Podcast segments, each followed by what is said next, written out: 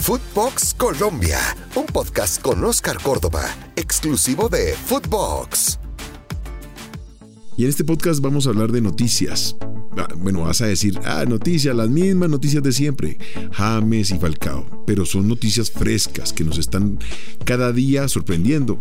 El hecho de ya estar confirmada la llegada de James al fútbol de Qatar y un Falcao que sigue brillando, increíble. Pero también voy a tocar un poquito el tema de la selección femenina de fútbol, que tuvo un partido amistoso en México Bueno, voy a arrancar por James Rodríguez. Y otra vez, James Rodríguez, me vas a decir que es un sonete. Pero es imposible abstraerse de lo que son las noticias de James.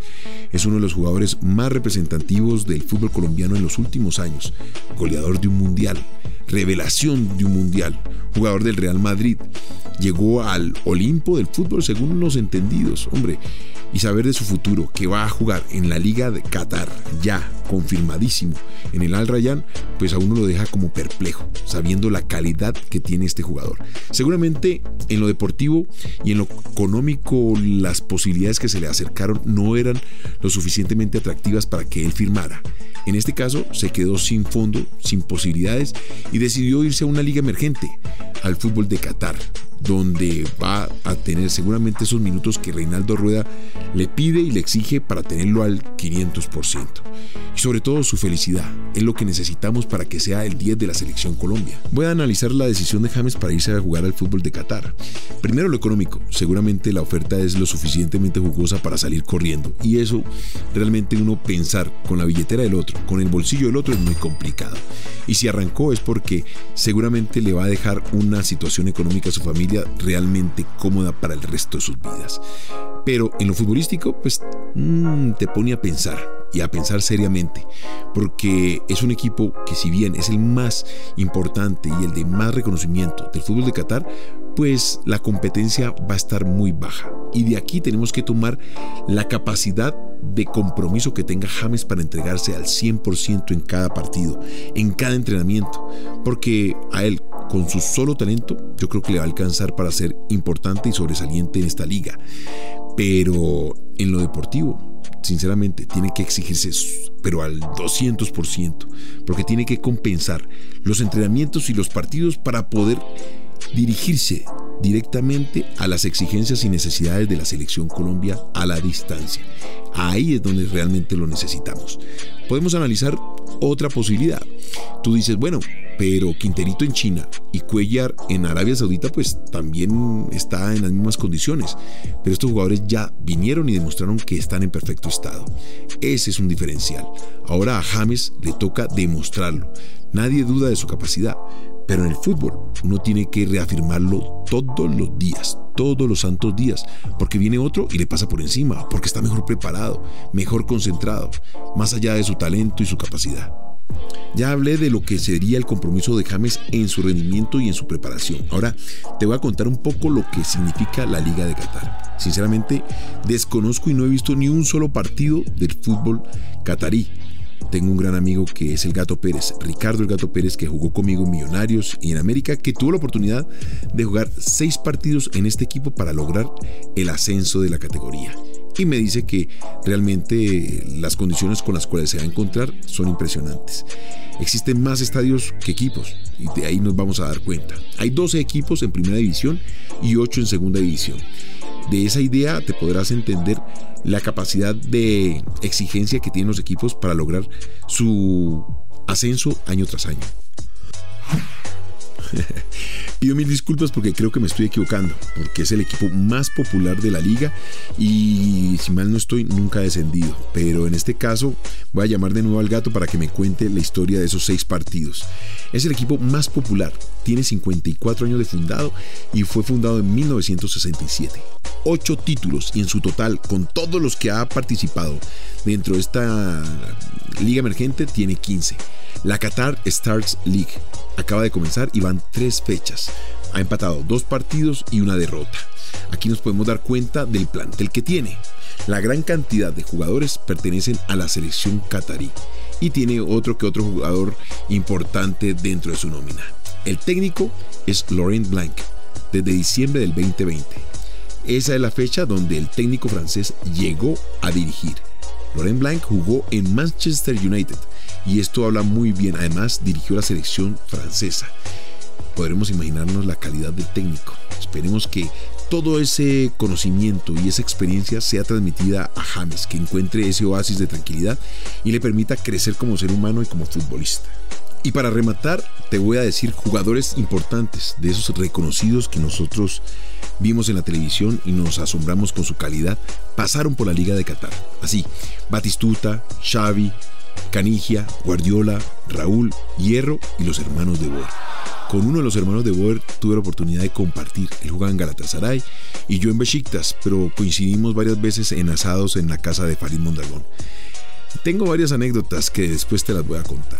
Y aquí me voy a tirar con una de las mías, y es que mucha gente me dirá, Oscar, pero vos te fuiste a la Liga Turca, y esa parece una liga emergente. Y yo te digo, no, no, no, para nada.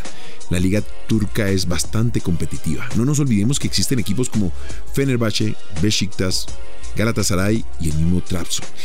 Ese Galatasaray de George Haji, de Tafarel, ah, un equipazo que sorprendió a Europa y se alzó con uno de los títulos más importantes de las ligas europeas. Así que no podemos comparar una liga con la otra.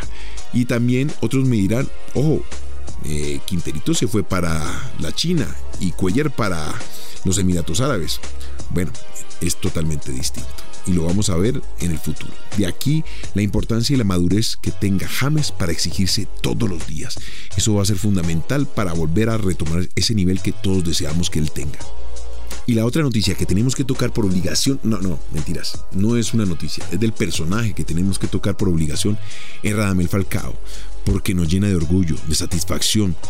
De verdad que cuando uno ve personajes como Falcao, uno se siente tranquilo y muy tranquilo entendió y demostró que si bien no se iba a quedar en Galatasaray, se estaba preparando a conciencia por su objetivo que es la selección Colombia. Y lo que ha hecho en el Rayo Vallecano hay que aplaudirlo. Cada minuto, cada segundo en el terreno de juego es integridad y profesionalismo íntegro. Ya lleva dos partidos y ha marcado gol en cada uno de ellos. Sobre todo, hay que exaltar o resaltar su humildad sabe que tiene que ir paso a paso, ganando minutos, ganando confianza y ha sabido entender las decisiones del técnico para no arrancar desde el vamos. Entra y es importantísimo para su equipo. Es fundamental en cada movimiento, cómo lucha cada balón, cada situación y en el último gol ante el equipo de Bilbao demostró su capacidad y madurez. La pidió en ese momento, en ese instante, a esa distancia y lo demás es historia. Abrazarse y aplaudir porque lo que hizo en el aire con su cuerpo es solamente digno y característico de un goleador como Falcao. Voy a ser sincero, a ver, de pronto en lo personal estoy exigiendo o esperando mucho por parte de Falcao y James y es porque de pronto en ellos estamos sembrando nuestras, nuestros deseos, nuestras ilusiones de ver esos jugadores al más alto nivel. Que no hablen tanto de Cristiano Ronaldo, ni de Messi, ni todos estos grandes jugadores, sino que también hablen de los colombianos, pero colombianos ejemplo para nuestra sociedad, que le permitan a nuestros jugadores soñar con ser grandes y que podemos competir como los que más en Europa y en el mundo. Entonces pido mil disculpas si a veces esos o esas críticas son tan exigentes hacia este tipo de jugador. Ellos sabrán hasta dónde van, entenderán cuál es su felicidad y hasta dónde nos pueden brindar toda esa satisfacciones que nosotros como colombianos estamos esperando de ellas. Y ya para finalizar voy a hablar un poquito de lo que fue la convocatoria de la selección Colombia femenina. Hombre, me siento avergonzado porque de verdad me toca vivir de cerca el fútbol femenino, pero no investigo en su totalidad, pero me doy cuenta de lo que estamos tratando de realizar como país hacia una liga femenina que si bien ya es profesional, es muy poco el tiempo que se está dando para la preparación y sobre todo conformación de los equipos. Y eso habla que en el futuro de pronto lo podamos pagar y caro. En cuanto a, y, lo digo porque me toca vivir de cerca por mi hija que se fue a jugar al fútbol mexicano pero bueno, aquí voy a hablar de la selección.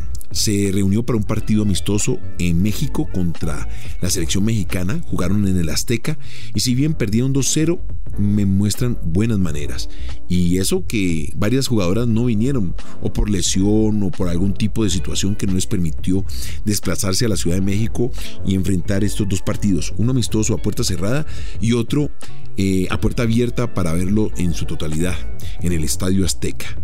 No nos olvidemos que Colombia va a tener un partido amistoso contra Chile el próximo mes en la ciudad de Cali.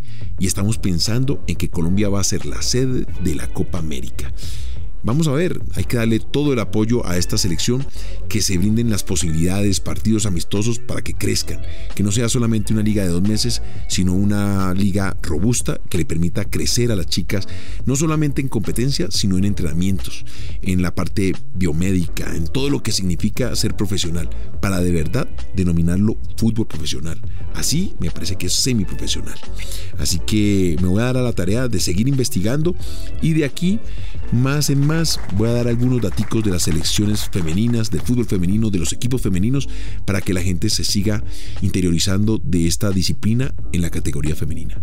Y bueno, me disculparás si dejé por fuera varios elementos, Zapata, Luis Díaz, todos nuestros grandes deportistas a nivel mundial, pero quería centrarme en estos dos grandes deportistas, porque nos interesan, porque de pronto su presente son distintos para cada uno, pero nos llenan de ilusión para lo que va a ser la próxima convocatoria de Y la selección Colombia femenina era algo que quería tocar, que lo tenía ahí guardado en el, en el baúl y que ya era el momento de decirlo. Y se prestó con este partido en la Ciudad de México.